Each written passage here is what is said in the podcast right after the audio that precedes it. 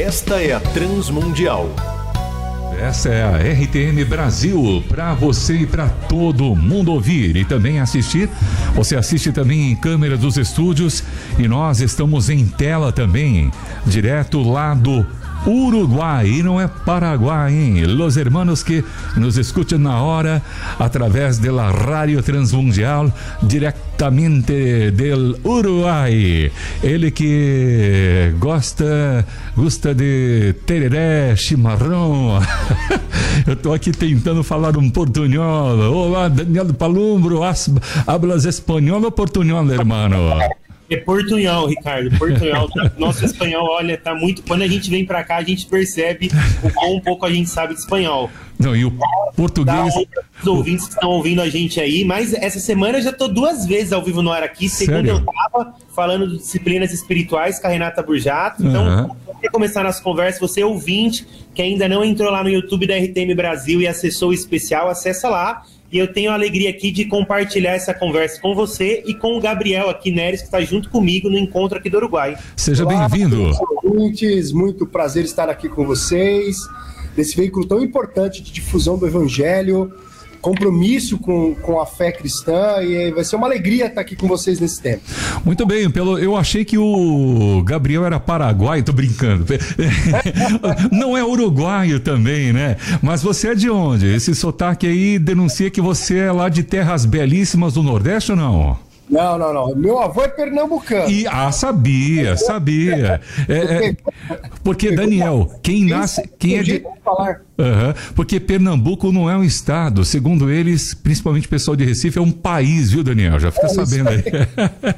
Eu sou de São Paulo, natural de Santo André e vivo em São Paulo. Legal. Atualmente são Paulo capital, então sou um paulista. Muito bem, ó, e a gente vai falar sobre esse encontro Lausanne da América Latina, nessa semana ocorrendo em Montevideo, no Uruguai, o encontro, repito, Lausanne da América Latina. E para saber mais, vamos então aqui saber um pouquinho, né, Daniel? Você está aí nesses dias, junto aí também com o Gabriel, vendo várias pessoas. Para quem não conhece o que é o evento, né? O evento, o movimento Lausanne, muito conhecido por uma grande parte da audiência audiência, mas muitos também não conhecem.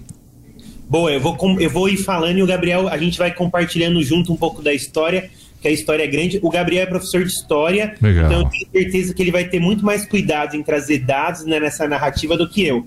Mas é importante lembrar para o ouvinte que a gente está falando de um movimento que vai completar 50 anos. Ele, ele aconteceu no começo, assim, em 1974, quando Billy Graham, que muitas pessoas conhecem, John Stott, entre outros Schaefer, entre outros líderes mundiais se juntaram. Lausanne é uma cidade da Suíça, eles resolveram se reunir lá com mais de mil líderes do mundo inteiro para orar e buscar uma orientação de Deus de como que eles poderiam contribuir, como eles poderiam avançar no cumprimento da, da missão é, da missão da igreja, né, da grande comissão. Então isso aconteceu lá, um primeiro movimento, e agora a gente está partindo de, depois de 50 anos para o quarto movimento. Então compartilhar aqui com o Gabriel também. É, a, a ideia do Lausanne é dar uma dinâmica global à grande comissão.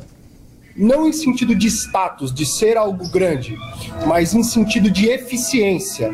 Reunir pessoas que amam o Senhor Jesus, que acreditam em Sua palavra, que entendem que é missão de todos proclamar o evangelho, agindo no mundo para que não só o evangelho se manifeste de modo verbal, mas também de modo prático.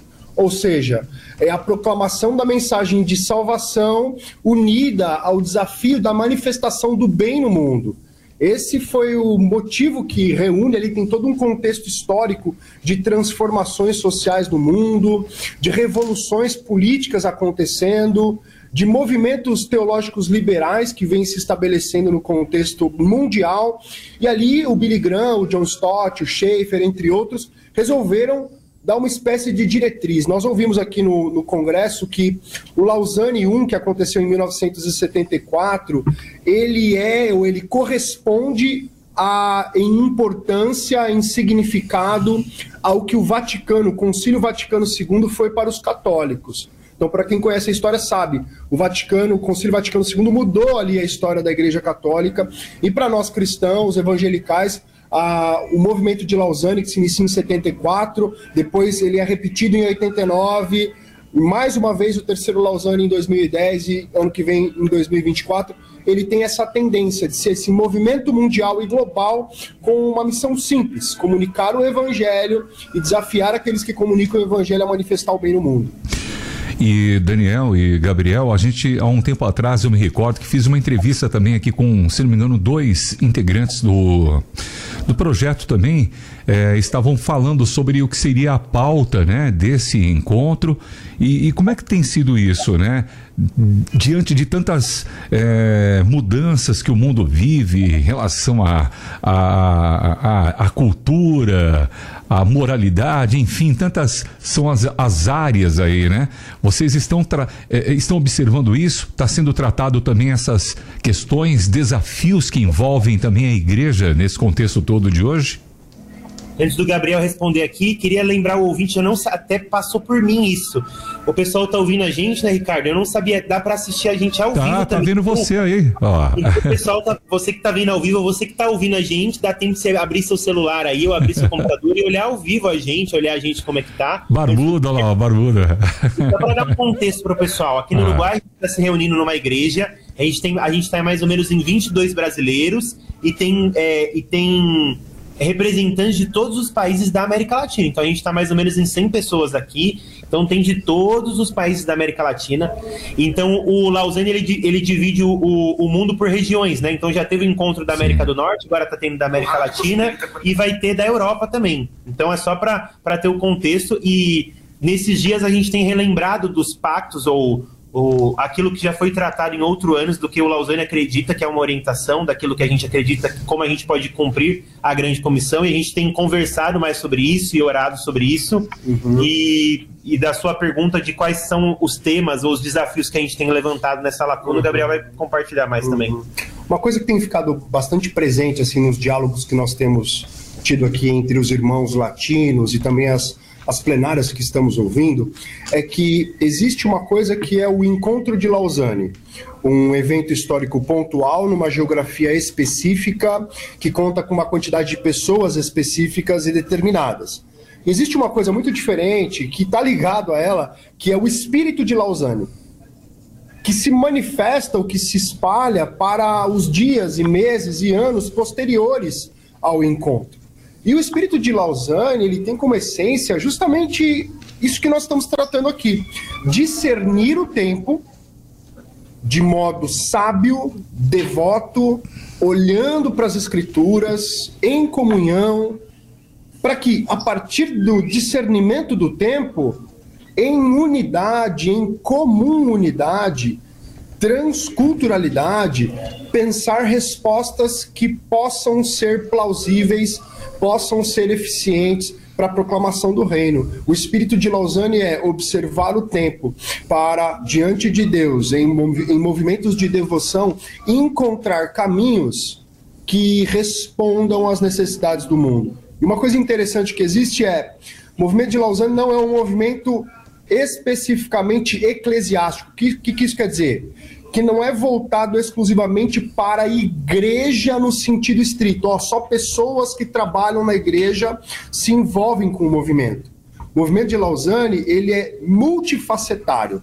Ele está relacionando aqui, ele está envolvendo profissionais, ele está envolvendo missionários, ele está envolvendo pessoas de comunicação, para que eles entendam que negócios, profissão, e a própria missão na prática fazem parte de um mesmo movimento, que é o movimento de proclamação do reino de Deus na terra. Vocês podem assim dar uma palhinha pelo menos de uma dessas propostas discutidas aí dentro desse contexto todo que você citou? Olha, a gente pode citar algumas coisas importantes, como por exemplo, uh, algumas coisas que têm surgido aqui nas nossas conversas.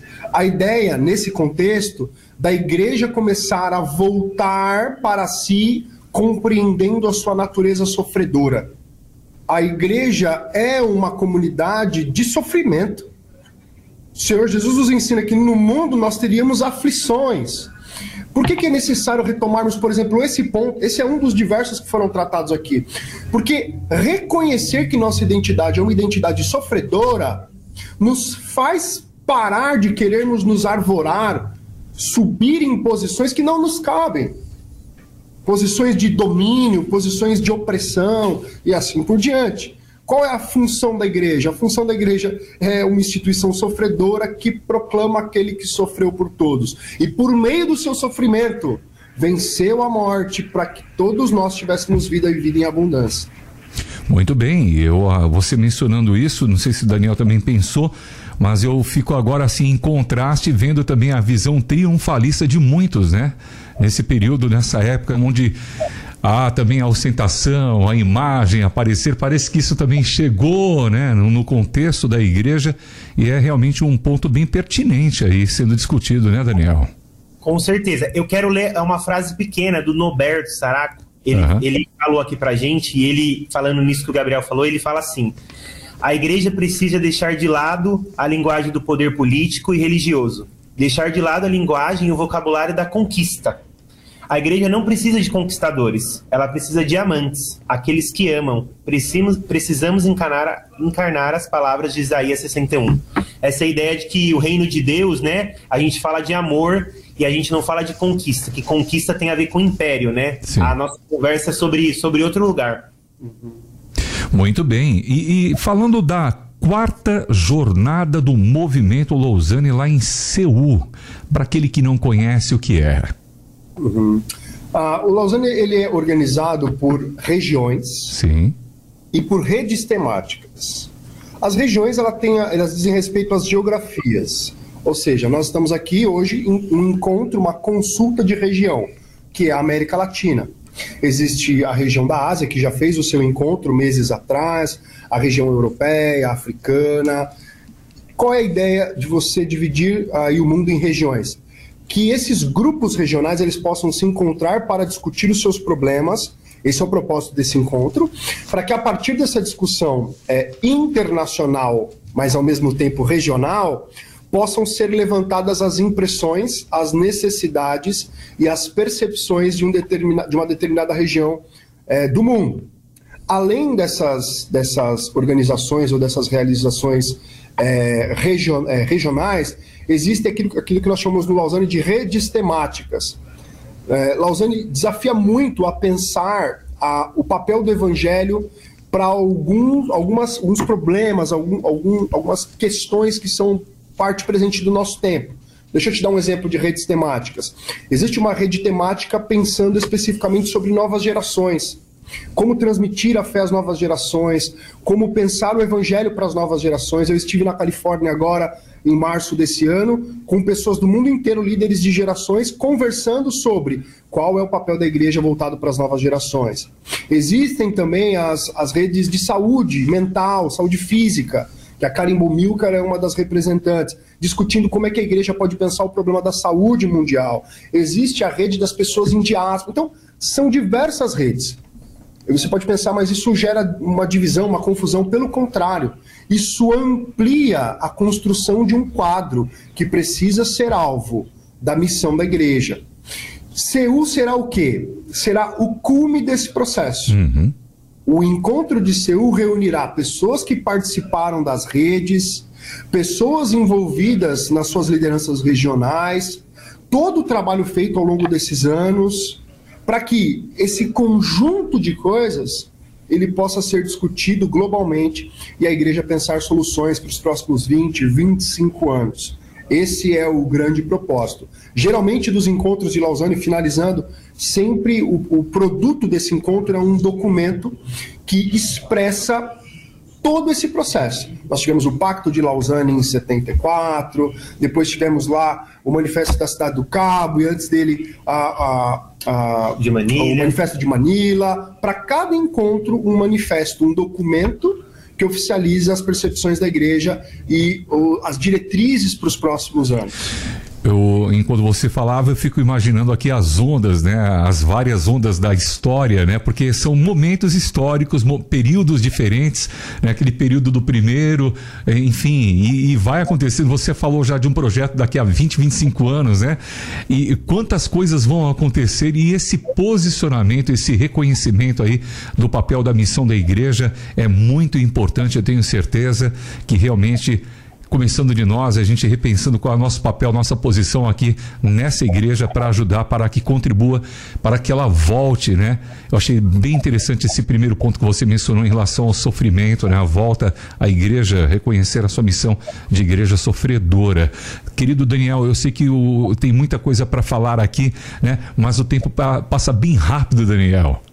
Boa, eu vou, eu vou, então vou finalizar minha fala aqui. Uma coisa legal, assim, que eu, que eu acho que eu tenho percebido no Lausanne é levar em conta que tem uma história, né? Tem a missão de Deus, tem a igreja, e antes de nós que estamos vivendo aqui a igreja agora, a gente lembrar que tem uma história, né? Tem irmãos nós numa nuvem de testemunha que, que foram fiéis à palavra, né, que deram bom testemunho, e eles fizeram, eles têm, eles deram, eles foram amém para aqueles que vieram antes, e eles foram sim.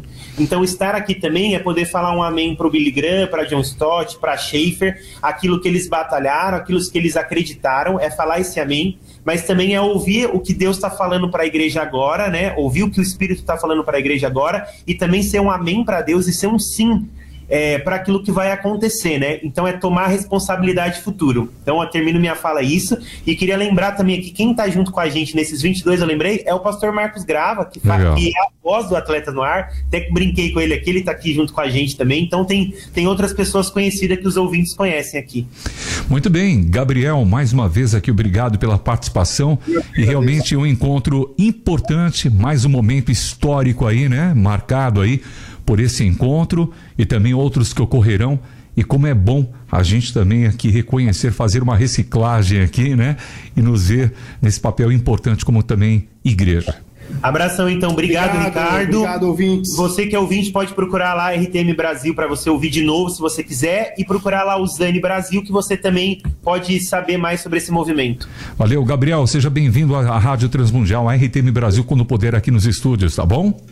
Só chamar que eu vou. Valeu. Eu não sei se vai ter chimarrão ou tereré, mas vai, vai, ser, vai ter cafezinho aqui. o café me basta. Muito bem, obrigado. E hoje conversamos com o Daniel Palumbo, teólogo, produtor de vídeo da RTM Brasil, Gabriel Neves, pastor da nova geração da Igreja Batista do Morumbi, sobre o encontro de Lausanne na América Latina, que começou dia 19 agora e termina amanhã. É, ou melhor, termina hoje, né? Termina hoje, não é isso? Termina amanhã, dia 22. Ah, tá. Então, é, deixa eu só retificar. Termina amanhã, 22. Hoje é 21. Termina amanhã, 22 de setembro, em Montevidéu, no Uruguai. Muito obrigado. Um abraço a vocês e as portas abertas a qualquer hora é só chamar. RTM Brasil para você e para todo mundo ouvir.